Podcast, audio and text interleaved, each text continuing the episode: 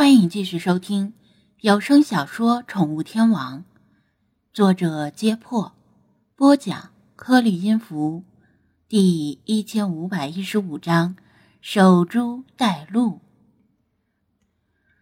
理查德心慌慌了一夜，第二天早上发现自己没缺胳膊少腿，尿路也很通畅。自知昨天吃的俄勒冈醋浆草已经被清理出肠胃了，除了今天的屎有些稀之外，没有造成更严重的后果。于是再次活蹦乱跳起来。你看看，他飞到张子安的肩膀上。嗯，你这个白痴是不是还没睡醒呢？你欠鹿的钱吗？鹿凭啥要追你呀？其他精灵困惑不解，因为张子安的话听起来匪夷所思。要说菲娜能够让家猫来追他们，或者弗拉基米尔能够让流浪猫跟随他们，那谁都相信。但问题是，鹿凭什么听他的？张子安没有解释，因为狮屎胜于雄辩。趁着往背包里收拾行李的功夫，他取出一个小塑料罐别在腰上，自信的拍拍罐子，说道：“知道这是什么吗？这是魔法罐，仅次于阿拉丁神灯的存在。只要有这个罐子在，鹿就会乖乖的追在咱们身后。”啊！精灵们的目光全都集中在。这个看上去平平无奇的小罐子身上，但怎么也看不出什么门道。别说其他精灵了，就连老茶也纳闷道：“子安，你莫不是在开玩笑？”出家人不打诳语，你就老实承认自己在吹牛吧，谁也不会笑话你。毕竟大家已经习惯了。理查德用翅膀拍了拍他的头顶，“什么时候本大爷给你剃度一下？”张子安挥手把理查德轰走。不开玩笑，实践是检验真理的唯一标准。咱们就试试看，看鹿会不会跟着咱们走。尽管精灵们一百个怀疑。但他不解释，他们也猜不透这个罐子里有什么玄机。再次出发后，跟昨天一样，菲马斯走在最前面，星海和猫头鹰在周围玩捉迷藏，其他精灵要么走在前面，要么走在他旁边。反正没有一个精灵是落在后面的。张子安见大家没注意，一只手拄着登山杖。另一只手不动声色摸到腰间，把罐子的罐身稍微拧动九十度左右。随着他的动作，十几个缝衣针那么粗细的小圆孔悄悄地出现在罐子顶部。其实他也没有百分之百的把握能够靠这个小罐子把鹿群吸引过来，但这个方法理论上是最可行的。中国东北林区的那些老猎人。以前也是通过这种方法猎鹿的，只是不太清楚这种方法在美国的森林是否可以通用，毕竟国情不同。即使不行也没办法，寻找失踪的梅根是目前第一要务，时间不等人。精灵们一边走一边不时的回头，倒不是看张子安，而是视线越过他望向后面。想看看到底是否有鹿跟来。张子安故作淡定，心里也没谱。他不需要回头。如果鹿群从身后跟来，精灵们会提前察觉的。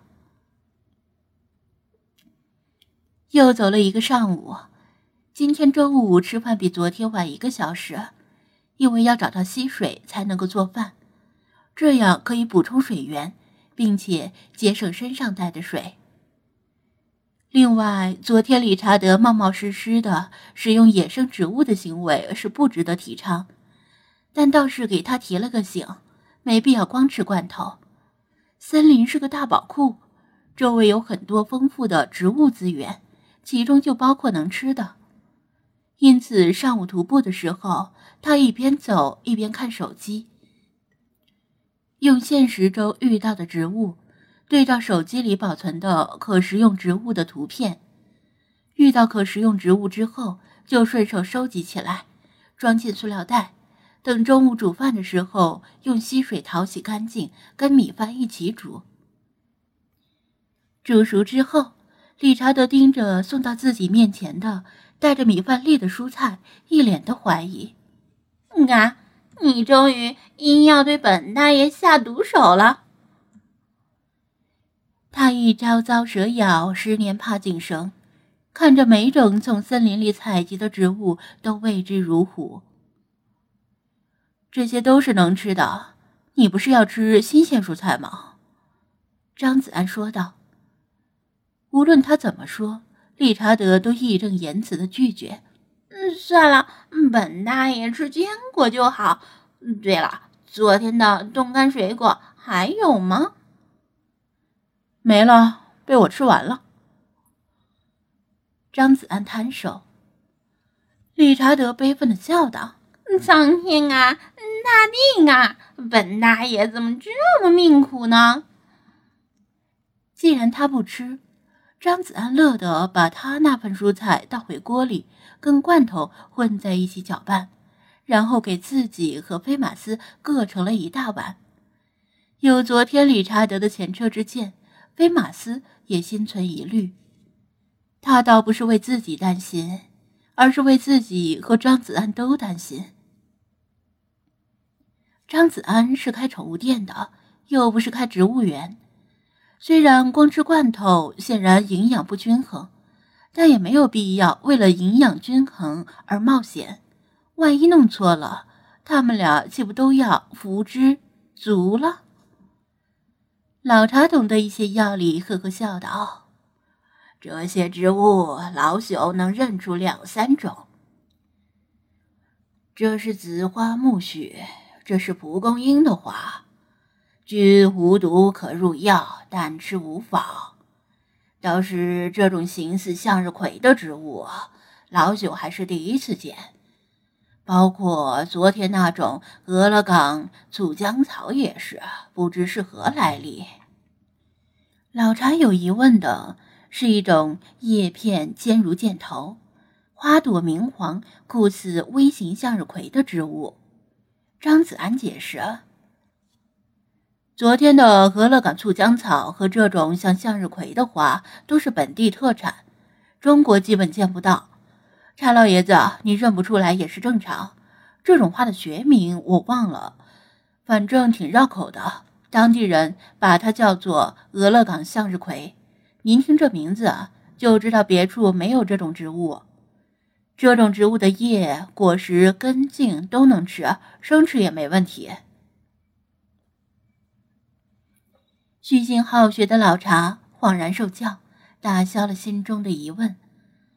菲马斯听他说的清清楚楚、明明白白，不像是瞎蒙的，也打消了心中的顾虑，低头享用今天的卤肉野菜饭。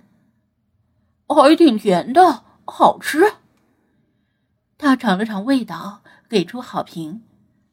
哼，休想诱惑本大爷！理查德小跳着凑过来。什么东西是甜的？